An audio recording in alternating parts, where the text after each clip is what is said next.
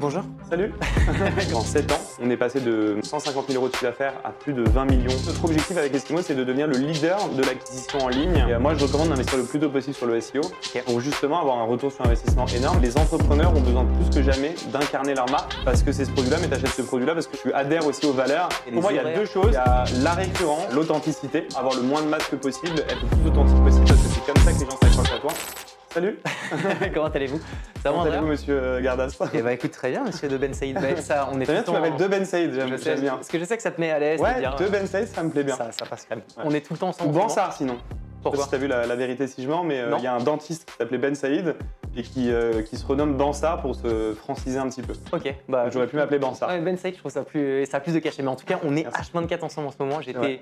avec euh, toi chez toi la semaine dernière. Ouais, ton je t'ai reçu pour mon podcast Little Big Things la semaine dernière et là on réinverse les rôles. C'est magnifique. Tu étais sur Charabia il y a un mois ou deux, ouais. qui était incroyable. bien amusé d'ailleurs sur Charabia. C'est vrai que c'était plutôt cool. Et puis bah là, écoute, je suis hyper content d'être avec toi aujourd'hui. Le but, Pareil. c'est qu'on fasse un format assez court qui dure 30 minutes max, Ok. sur lequel on va aborder vraiment des tips ultra activables, sachant qu'on a une audience d'entrepreneurs qui ont déjà des boîtes avec des centaines de personnes, mais aussi certains et certaines qui se lancent. Donc il faudra que tu arrives à trouver le bon équilibre de tes réponses pour que ça Ouais, très parle à, à chacun de ces cibles. Ok. Peut-être commence par te présenter. Ouais. 3-4 minutes pour te présenter. Je sais que tu as un long parcours. Ouais, trois, mais quatre- euh, ok. voilà, je te laisse prendre la main. va- je vais faire le plus vite possible, mais en gros, donc, je me suis lancé en 2010. Je suis resté 5 ans en freelance de 2010 à 2015. Ouais. En 2015, j'ai pris mes premiers bureaux, j'ai employé me- la première personne, mon premier stagiaire. On a fait 150 000 euros de chiffre d'affaires en 2015. Mhm. Aujourd'hui, donc ça fait donc de 2015 à 2022, donc en 7 ans, on est passé de 150 000 euros de chiffre d'affaires à plus de 20 millions d'euros. On est présent dans 5 pays. Donc en France, on est présent à Paris et à Lyon. Mhm. On est présent à Madrid en Espagne. On est présent à Milan en Italie, on est présent à Londres euh, en Angleterre, on est présent à Bruxelles euh, en Belgique. Et l'idée, ce serait d'ouvrir l'Allemagne. Et donc, notre, notre objectif avec Eskimo, c'est de devenir le leader de l'acquisition en ligne en Europe et pourquoi pas un jour dans le monde. Et on est plus de 200 collaborateurs, donc plus, plus de 200 consultants spécialisés sur ces nouveaux métiers qui consistent en fait à bien décrypter les algorithmes des GAFAM, Google, Amazon, Facebook, euh, euh, Meta, Apple, TikTok, pour avoir les meilleures performances pour nos clients. Ok, hyper clair. Et euh, tout ça sans lever de fonds. ce qui est Et quand tout même- ça sans lever de fonds, on est toujours bootstrappé. On a toujours, euh, avec mes, mes- mes associés, le- la majorité du capital. Donc on, est, on reste l'agence indépendante. Et euh, aujourd'hui, on se définit vraiment comme l'agence déjà euh, leader euh, indépendante euh, en France. euh, parce que nos concurrents sont en fait des, des sociétés euh, euh, internationales ou des grands groupes. Quoi. C'est qui ton concurrent numéro uno euh, Alors le numéro uno, je dirais que c'est euh, iProspect, qui Ok. fait partie du groupe euh, Dentsu. Ok, ah oui, c'est Euh, Densu. euh, Voilà, Dentsu derrière, et donc un groupe japonais. Ok. Et donc euh, voilà, nous on reste indépendants, donc on est plus agile, plus souple, et euh, c'est pour ça qu'on on gagne des bonnes parts de marché. Eskimos, les best. Vraiment. Voilà. Ok, bah, hyper clair sur la présentation. Merci. On va rentrer dans le vif du sujet maintenant. Avec peut-être deux leviers sur lesquels tu peux vraiment apporter de la valeur activable, plein d'autres, mais on va en sélectionner deux. Euh, peut-être un, la structuration euh, d'un entrepreneur quand il se lance et ou quand encore une fois il a bien avancé, mais sur les bonnes pratiques très activables de, euh, bah, des conseils du day-to-day euh, pour pouvoir entreprendre au mieux. Et donc le second, mais que tu vas traiter euh, dès maintenant, Mm. c'est ce qu'on appelle le search marketing. Donc je te laisserai le définir Ouais. et euh, surtout nous donner les bonnes pratiques. Donc euh, peut-être tu peux commencer Bien par sûr. le définir, comme ça au moins Le ça search de- marketing, Ouais. ouais, le search marketing, c'est euh, le fait de- d'avoir des bonnes performances euh, sur les moteurs de recherche. Mhm. Ça s'appelle search marketing. Et donc vu que Google a plus de 90% des parts de marché, c'est essentiellement Google. Et donc l'idée c'est de se positionner en organique euh, en top 3 parce que euh, c'est euh, il y a 60% des clics qui sont faits en top 3. Donc si t'es pas en top 3 sur Google, concrètement, tu as, moins de visibilité. Et puis ensuite, tu as les résultats payants qui sont au-dessus des organiques où là, ça va plus être des systèmes d'enchères. Et là, pareil, l'idée, ça va être de trouver le bon, on va dire, mix marketing pour avoir le meilleur, ce qu'on appelle ROI, retour sur investissement, par rapport à- au budget que tu investis. Donc en gros, il faut que pour euh, 1 euro investi, par exemple, si tu as un ROI de 5, ça tu fais x5 quand, quand tu dépenses 1 euro. Donc voilà, le search marketing, ça englobe à la fois l'organique et à la fois les résultats payants au-dessus. Google. Sur la première partie de réponse, Ouais. peut-être donc sur la partie euh, SEO et donc euh, de manière plus générique euh, sur sur Google, Ouais. comment est-ce que quand tu te lances, tu peux et que tu n'as pas forcément encore les moyens de pouvoir aller chez Eskimos ou Mm. ailleurs et que tu dois un peu bootstrap le faire à la mano, Mm. euh, c'est quoi tes recommandations activables pour pouvoir optimiser les chances d'être euh, d'être mieux référencé? Ouais, alors déjà, euh, Google recommande un CMS qui est WordPress. Donc Ouais. par exemple, quand on se lance, euh, tu parlais de, gens qui sont un petit peu solopreneurs ou qui sont indépendants, des professeurs par exemple qui veulent vendre un peu leurs services euh, directement, euh, ils peuvent déjà assez facilement créer un WordPress et des CMS qui se prennent facilement en main et du coup d'aller par exemple sur ThemeForest qui est, un, Ok. qui est une plateforme où tu peux acheter un terme WordPress déjà tout fait, que tu peux personnaliser assez facilement si tu te mets un peu dessus, mais dont tu n'as pas forcément besoin de coder. Ça, c'est une première base. Et après, effectivement, ça demande des optimisations. Donc là, pour le coup, il faut geeker un petit peu. Euh, mais euh, par exemple, on peut imaginer se positionner sur le mot-clé principal. Par exemple, si tu es un professeur de yoga à Paris, que ta page d'accueil, en tout cas, euh, soit bien optimisée sur le mot-clé professeur de yoga à Paris, que tu remettes le mot-clé plusieurs fois sur la page. Optimiser, c'est ça, c'est multiplier le nombre de fois où tu as ce mot-clé. Exactement, et aussi la mettre par exemple dans ta balise title. euh, C'est quoi la balise La title balise title, c'est ce qui apparaît sur Google quand, tu tapes les mots-clés. D'accord, Euh, donc effectivement, le mot-clé, tu peux le remettre à un certain nombre d'endroits. ok, Euh, mais voilà, je recommanderais d'utiliser un CMS plutôt que de vouloir partir sur du développement sur mesure. ok. Il y a plein de solutions qui existent. Et WordPress, pour un site vitrine, c'est quand même relativement bien et facilement...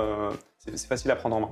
Et, quand, et une fois que tu as ton site, comment est-ce que tu fais pour essayer de le faire remonter dans les recherches Mm. Donc du coup, d'améliorer ton référencement. Et on m'a souvent dit, j'y connais très peu, donc très Ouais. bien parce que certains ne, connaissent aussi, euh, aussi pas grand-chose. Mm. Comment est-ce que tu fais? On, on m'a dit parfois, ouais, écris des articles, euh, essaye de te rendre visible et que les gens fassent des articles sur toi parce que naturellement, ça va faire remonter ton site. Est-ce que c'est le seul moyen? Est-ce que ça fonctionne réellement? Est-ce que tu as d'autres Alors, il y a moyens trois pôles dans le référencement naturel. Le premier pôle, c'est la technique. Ouais. Donc, est-ce que ton, le code est bien optimisé, c'est-à-dire les balises sont au bon endroit? Par exemple, euh, la balise H1, c'est le titre de ta page. Donc, si par exemple tu mets une balise H3 au, au niveau du titre de ta page, c'est pas SEO friendly. Donc ça, on va dire que c'est un petit peu la technique. Ça peut être aussi les temps de chargement, la zone de flottaison. Est-ce que tu vois directement bien le contenu quand tu arrives sur, le, sur la page? Donc ça, c'est la technique. Ensuite, il y a le contenu. Est-ce que la qualité du contenu euh, est bonne? Est-ce que les mots-clés sont, sont bien introduits au, au bon endroit? Euh, Est-ce que le contenu plaît aussi bien aux utilisateurs robots de Google ça, c'est la partie contenu. Est-ce que ton contenu euh, est bon Et pour savoir, il suffit de regarder le, le temps passé des utilisateurs sur la page. Si euh, tous les gens qui arrivent le, lisent deux secondes et repartent, concrètement, c'est que tu n'as pas un très bon contenu. Si par exemple il reste deux minutes, c'est bien. Le troisième pôle, c'est un pôle de popularité. Et là, c'est à quel point on va parler de toi. Tu peux avoir le plus beau site du monde, bien optimisé techniquement, avec le meilleur contenu. S'il n'y a aucun site dans ta thématique qui font ce qu'on appelle des backlinks, donc des liens vers ton site, tu vas avoir du mal à retomber, à remonter pardon, dans, les, dans les résultats. Donc c'est ça les trois pôles sur lesquels il faut faire attention. Ok, d'accord. Ça, sur le dernier, ça veut dire que si jamais demain, je te dis n'importe quoi, tu es sur Welcome to the Jungle et qu'on clique dessus et que ça te ramène sur ton site, ça, c'est ce qu'on appelle du. euh, Exactement, ça, ça fait un lien supplémentaire sur ton site, ça va lui apporter ce qu'on appelle du jus SEO. Et plus tu récupères de jus d'autres sites, plus tu vas monter. Encore qu'il faut que, bon, ça c'est un petit peu technique, mais que le lien soit ce qu'on appelle en do follow.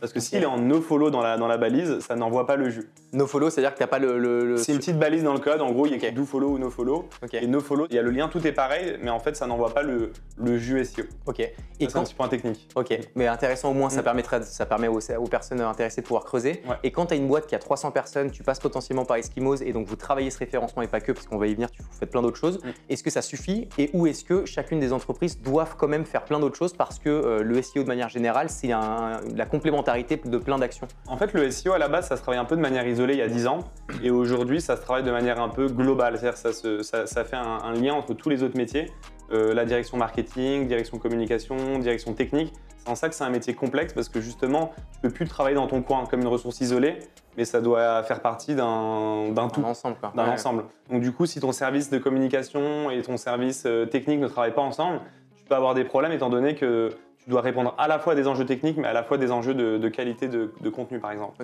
Donc, euh, donc je dirais que le- l'enjeu, c'est d'avoir une personne en interne qui est dédiée à ça pour des plus grosses boîtes, qui puisse faire le, le lien entre l'agence et eux pour travailler vraiment main dans la main.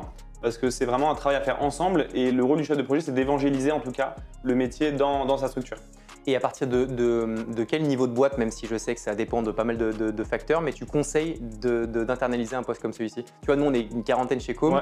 On n'a encore jamais bossé le SEO et d'ailleurs, il faut Ouais. qu'on passe par vous honnêtement, Ouais. parce que c'est abusé. Il y aurait des Euh, choses à faire, je pense, en plus. Mais franchement, de ouf, et vraiment. Mais, euh, et on va vraiment le faire. Mm. Mais donc, du coup, euh, ouais, à partir de quel moment tu dis, OK, ça devient un impératif, tu bootstrap un peu au début et c'est bien, mais il y a un moment où pour passer à scale et à Il l'échelle. n'y a pas vraiment de réponse. Il y a des grosses boîtes qui ont des responsables SEO, il y a d'autres boîtes qui ont plus des chefs de projet ou euh, des traffic managers, euh, des boîtes où il va y avoir des chefs de projet web, ça, ça dépend. Mais en tout cas, il faut un lien. Parce que c'est pas un métier que tu peux totalement non plus externaliser. Il faut qu'il y ait du répondant. De toute manière, de manière générale, même quand tu travailles avec une agence, si euh, tu n'as pas les ressources en interne pour solliciter ton chef de projet, Ouais. euh, le consultant dans l'agence va peut-être être un peu moins productif sur ton compte que par rapport à un autre. Moi, la petite recommandation que je donnerais aux grosses boîtes, c'est justement d'avoir une personne dédiée pour driver l'agence et de ne pas penser qu'en mettant un budget avec l'agence, ça, ça, ça va se faire tout seul, un peu d'une certaine manière. Ok, d'accord. Ok, et, et c'est quoi les chiffres un peu euh, clés que tu peux mettre en avant sur l'impact que le SEO a? Euh, Parce que tu vois, euh, nous on Mm. fait du business. Je prends vraiment la comparaison de com pour moi, pour me Mm. comprendre. comme on marche bien, il y a une belle croissance. Est-ce que demain, en faisant du SEO, tu sais que tu as, euh, je sais pas, euh, 300% de plus de taux de visite sur ton Ouais. site et donc du coup plus de plus de En fait, le enfin, SEO, c'est un, un levier qui est long-termiste. Ça veut dire que tu investis au début. Euh, c'est un peu toujours, je me répète, mais l'histoire de la cigale et la fourmi. Ouais. T'as la cigale qui va investir tout son budget en publicité. Le problème, c'est que dès qu'elle a plus de publicité à envoyer, bah, elle peut plus faire de lead. Le SEO, c'est quelque chose qui met plus de temps à se mettre en place. Mais par contre, une fois que ça fonctionne, tu as le meilleur ROI possible parce qu'en fait, le budget que tu mets, c'est pas un budget publicitaire. En fait, tu vas payer l'intelligence euh, et la connaissance, l'expérience autour de ces métiers-là. Et par exemple, si tu payes une agence comme Eskimos 2-3 000 euros par mois, par exemple, que tu fasses 1000 de trafic ou 1 million de trafic, si tu es toujours sur la même prestation, tu paieras toujours que 2 ou 3 000 euros par mois. Donc tu vas avoir un, un retour sur investissement dans le, à, à très long terme énorme à partir du moment où ta courbe de trafic va exploser. Alors que sur le paid, c'est différent parce que tu paieras toujours au coup par clic. Donc tu devras toujours dépenser plus pour avoir plus de leads d'une certaine manière. Ok, d'accord, Donc c'est un peu, c'est deux manières de voir les choses. Et euh, moi, je recommande d'investir le plus tôt possible sur le SEO pour justement avoir un retour sur investissement énorme. Et derrière, pour la petite histoire, il y a plein de gros sites e-commerce qui ne survivraient pas aujourd'hui sans le SEO. Toutes Oui, les marketplaces, à la par exemple Cdiscount, Mhm. Rakuten, etc. On les connaît, on a déjà bossé avec eux. Plus de 50% du trafic, c'est du SEO organique sur lesquels ils n'ont pas besoin de dépenser plus pour avoir plus de, de ventes. D'accord. Donc s'ils n'avaient pas ce trafic-là, euh, ce seraient des sociétés qui mourraient. Ok, hyper intéressant. Donc du coup, on parlait du site internet, d'être correctement référencé. Donc là, on parle de la structure. Moi, j'aimerais bien qu'on parle aussi de la personne, des, des entrepreneurs derrière les, Ouais. les entreprises. Tu te mets beaucoup en avant Mm. euh, sur les réseaux, notamment sur LinkedIn. J'adore ce que tu fais. Tu as été d'ailleurs un des précurseurs sur, sur LinkedIn. Quels sont les conseils, pareil, aussi activables Ouais. euh, pour euh, travailler son personal branding, se mettre en avant et quel est l'impact et l'intérêt que tu estimes être pour une entreprise En fait, je pense qu'on est dans l'ère de, de la création de contenu, Ouais. euh, dans l'ère du personal branding, parce qu'avant, on achetait euh, des produits et des services par rapport un petit peu euh, euh, à leur composition ou ce genre de choses, le packaging. Maintenant, on va plus euh, acheter des produits euh, ou euh, consommer des services par rapport euh, euh, à ce qu'il y a derrière, à l'histoire, aux valeurs. Euh, et donc, les, les entrepreneurs ont besoin plus que jamais d'incarner leur marque parce que tu n'achètes plus euh, un produit euh, parce que c'est ce produit-là, mais tu achètes ce produit-là parce que les- tu adhères aussi aux valeurs et tu adhères à, à l'histoire qu'il y a derrière. Tes valeurs sont en accord avec ce que le- l'entrepreneur peut véhiculer, par exemple. Ouais. Et on le voit bien aux États-Unis. D'ailleurs, les grosses boîtes, euh, les dernières grosses boîtes sont faites quand même par des gens qui font beaucoup de personal branding. Dans le conseil, par exemple, dans le service, je pense à, à Gary Vee ou à Nels Patel, par exemple. Euh, mais je pourrais même te parler d'Elon Musk, finalement, même si euh, ces projets marchaient déjà bien avant. On peut se demander si euh, la capitalisation boursière de, par exemple, Tesla, elle n'est pas liée au fait qu'il communique super bien. C'est clair. Donc pour moi, le personal branding et le conseil activable, ce serait de, de, de doser, aller prendre la parole très vite sur les réseaux sociaux. Euh, si tu es en B2B, bah, d'aller sur LinkedIn par exemple.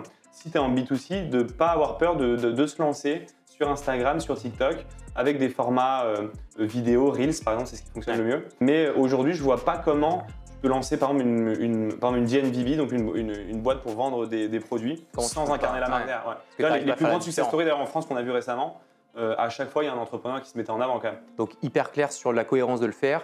Euh, de le premier conseil, c'est d'y aller, parce que souvent c'est vrai qu'on a peur de se lancer, Ouais. mais qu'à partir du moment où on Souvent, fait tu une fais des fois, grosses euh, balades, là, tu te dis, moi ça m'est déjà arrivé d'avoir peur, euh, par exemple là récemment, d'aller sur TikTok. Ouais. Je vais pas me mettre comme ça, euh, Ouais. qu'est-ce que vont penser mes amis, je vais me poser plein de questions. Et une fois que tu le fais, c'était vraiment des peurs euh, infondées parce qu'au final je l'ai fait. Euh, on m'a pas forcément fait de remarques autour de moi, les gens en fait s'en foutent. Ouais. T'as l'impression que tout le monde te, te- te regarde alors que pas du tout en en fait, fait. tout le monde s'en fout tout en monde soi, donc fout, euh, en fait. clairement. Il faut oser y aller et, euh, et- et mouiller le, la- le t-shirt, mouiller la chemise, mouiller le maillot pour vraiment euh, aller chercher ses clients aussi.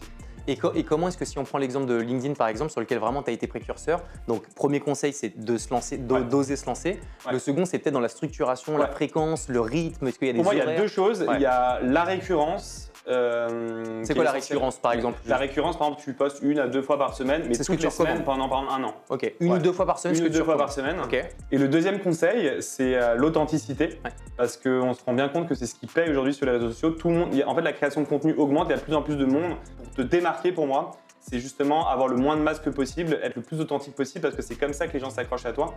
Je ressors souvent cet exemple, l'exemple de Cyril Hanouna.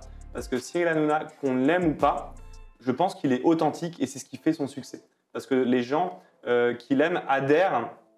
Donc tu peux être clivant quand tu es authentique, mais par contre, tu as des vrais ambassadeurs derrière, des gens qui vont vraiment te suivre. Mhm. Et il vaut mieux avoir euh, 100 personnes qui te suivent, qui sont des vrais ambassadeurs, que 10 000 qui te suivent juste comme ça, mais sans affect. Parce que c'est comme ça après qu'il y a du bouche à oreille et que tu augmentes ton aura, ton reach. Donc vraiment, euh, la, la récurrence Et l'authenticité qui fonctionne le mieux sur LinkedIn, et même de manière générale, c'est le fait de raconter une histoire personnelle, euh, une réussite, un échec. Encore une fois, il faut, il faut oser aller sur ces plateformes-là, mais il faut doublement oser derrière aussi être authentique. Parce que si tu, si tu vas juste dans l'optique euh, euh, de vendre, tu vas, ça va pas forcément marcher. Ouais, pas dans le temps. Il faut, que, tu, faut que tu, tu, prennes du plaisir et que tu n'aies pas peur de raconter ton histoire telle qu'elle est. Et, et hyper clair. Il y a du storytelling aussi un petit peu, du coup, il faut savoir raconter son histoire. L'art de, de, la communication, c'est de prendre une histoire anodine et en fait faire du storytelling et la, rendre en fait comme un énorme succès. Ok. Finalement, tu as peut-être fait un truc que tout le monde a déjà fait, mais tu le racontes, tu le racontes mieux. Et comment est-ce que le, la, donc la, récurrence et la fréquence une à deux fois, je pense que c'est un bon type de le savoir, de rester là-dessus sur à minima un an. Euh, et le second, donc même le plus longtemps possible au final, hein, même clairement, peut-être. Euh, clairement. Et, euh, et, le deuxième levier de l'authenticité, comment juste parce que je pense que le message peut être compris, mais comment est-ce que concrètement être authentique, comment tu le retranscris dans des posts Est-ce que ça veut dire que ça va être des, des, photos qui sont peut-être parfois intimistes mm. Est-ce que c'est parfois dire tout ce qu'on pense sans filtre et mm. se dire quel vont être l'impact que les gens vont penser, mais peut-être que tu peux te faire déboîter euh, et avoir des badottes. C'est vraiment complexe parce que euh, je pense qu'il faut bien sentir les choses. Être authentique, c'est aussi ne pas faire quelque chose avec lequel tu n'es pas à l'aise. Ouais, clairement. Euh, donc pour le coup, ça, il faut, il faut vraiment le sentir. Après, le deuxième point, c'est que par contre, le regard des autres ne doit jamais être un frein à faire quelque chose, je pense. C'est-à-dire que si tu le sens bien, il faut y aller coûte que coûte pour le coup. Faut vraiment pas. Et justement, c'est comme ça que ça fonctionne en général. C'est au moment même parfois où tu as les plus grandes peurs sur certains sujets où toi tu le sens bien, qu'il faut y aller. Moi, ça m'est déjà arrivé d'avoir des idées de poste, de les partager où tout le monde me dit mais jamais, tu peux pas faire ça. Tu t'imagines en termes hmm. d'image. Et c'est là que, tout le monde, euh, euh, j'ai envie de te dire, te, embrasse ta, ta, communication, tu vois. Clairement, surtout que des gens qui disent des choses lisses et qui vont juste dans le sens un peu de la, de la, du mass euh, people, ça on le voit. Et je pense que. Tu un peu clivant quand même. C'est clair. Et quand tu es clivant, je pense que tu as quand même beaucoup de personnes qui n'osent pas le dire. Donc es aussi, euh, tu bénéficies aussi, je pense, de la, de la félicitation de, toutes les personnes qui n'ont pas osé prendre la mano mais qui soutiennent tu vas avoir des gens, Tu vas toujours avoir des gens en faisant ça. En fait, à partir du moment où tu es authentique, tu mets en avant tes valeurs. Donc les gens qui ont les mêmes valeurs vont, se, vont s'identifier beaucoup plus facilement. Et, ceux qui n'ont pas les mêmes valeurs vont aussi se, se désidentifier aussi facilement. Clairement. Donc tu vas, c'est en ça que quand tu es très authentique, tu as un clivage important. Donc les gens qui sont le, généralement le plus authentiques sont ceux qui divisent le plus. et je pense que par exemple un mec comme Cyril Hanouna divise beaucoup parce que je pense que sincèrement qu'il est vraiment authentique dans ce qu'il fait. Quoi. Tu le connais en Je le connais pas personnellement. Ah, mais, mais, mais euh, qu'on aime ou pas, moi j'aurais toujours du respect pour les gens authentiques, encore une fois. Archi d'accord Parce que voilà, ce qui compte c'est d'être soi-même. Et moi quand je rencontre quelqu'un qui, avec qui je partage pas les mêmes valeurs mais qui est lui-même, je préfère ça que, que quelqu'un qui se fait passer pour un autre. Oui, juste faire fake, euh, ok, hyper, hyper clair. Et peut-être euh, un autre tips complémentaire sur, sur LinkedIn, typiquement dans la, réalisation des posts, donc on a la fréquence, on a le, côté authentique. Est-ce que tu as, as, un tip sur l'inspiration aussi? Parce qu'il y a souvent des personnes qui ont un frein de se dire je ne sais pas de quoi parler. Est-ce que tu as un tips Comment est-ce que toi tu fais pour prendre la parole? Est-ce que tu t'es, euh, je sais pas, as un Notion dans lequel tu balances tes idées comme ça et puis ensuite tu les rédiges? Alors après, il faut s'adapter aussi à l'algorithme parce qu'il évolue beaucoup. À un moment donné, c'était la vidéo, à un moment donné, c'était les emojis. Aujourd'hui, on se rend compte que ce qui fonctionne, c'est euh, une victoire personnelle, une histoire personnelle avec une photo. Euh, ça peut être une photo de toi dans un événement ou quoi que ce soit. Ça, c'est le, ce qui fonctionne le mieux. Donc, par exemple, tu fais un très bon post et tu mets pas la photo qu'il faut, tu peux diviser par 4 ou 5 ton reach. Donc, la photo est super importante. Sur le contenu, euh, comme je te le disais au début, pour moi, c'est vraiment euh, les victoires personnelles. Ça peut faire bizarre, ça peut peut-être faire prétentieux, mais les gens adorent célébrer sur LinkedIn les, les succès. Toi, même pour les gens, pour, pour leur, quand je leur fais des, des, recommandations pour avoir un bon profil LinkedIn, je leur dis n'hésitez pas euh, à mettre tous vos diplômes, toutes vos expériences, même des petites choses, même un mhm. concours que tu aurais gagné.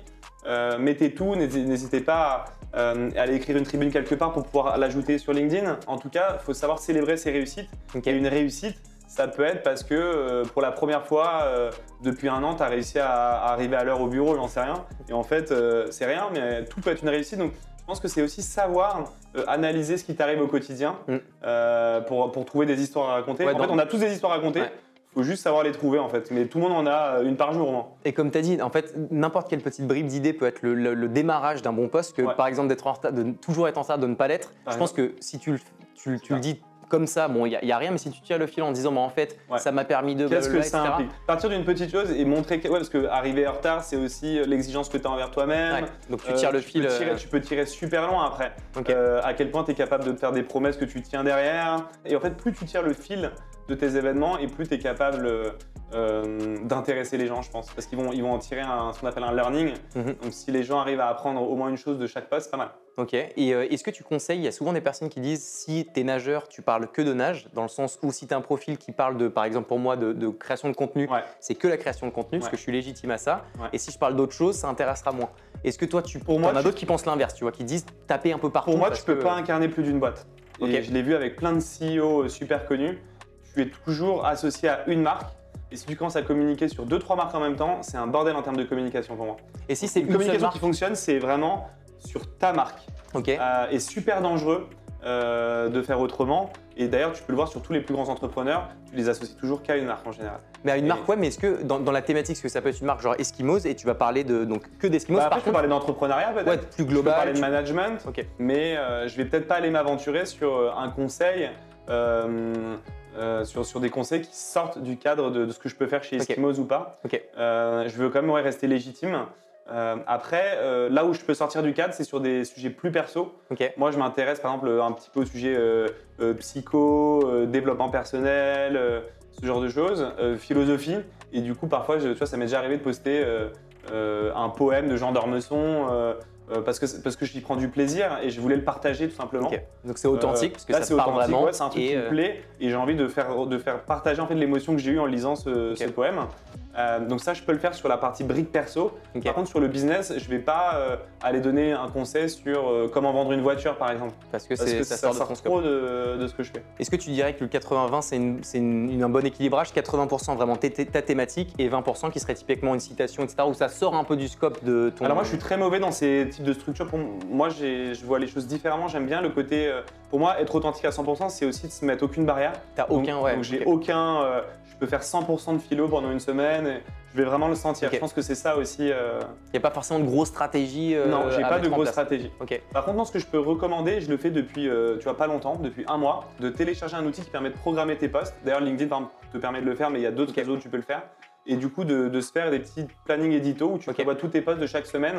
Tu vois, par exemple, tu te mets le dimanche soir et tu prévois tes posts pour la semaine pour être tranquille. Ok. LinkedIn le propose maintenant, ça c'est ça. Tu peux Et faire LinkedIn des. le propose, ouais. Ok. tu peux programmer un post, ouais. Ok, donc tu peux conseiller de, de te mettre 2-3 heures à faire tes 3 enfin tes, tes trois Ouais, semaines pour de avoir posts. de l'avance, Exactement. pour ne pas avoir aussi la pression qui peut nuire à la créativité. Ouais, Je trouve que exactement. moi, quand je suis sous pression, je suis plus créatif. Ouais. Alors que quand j'ai 2-3 semaines d'avance de poste, ce que je fais, c'est que dès que j'ai une idée géniale, euh, l'idée que je viens d'avoir, je la programme pour le lendemain matin et celui que j'avais prévu le lendemain matin, je le décale après. Ok, Et d'accord. comme ça, je suis continuellement en train de décaler, mal. mais je suis jamais en retard. Ok.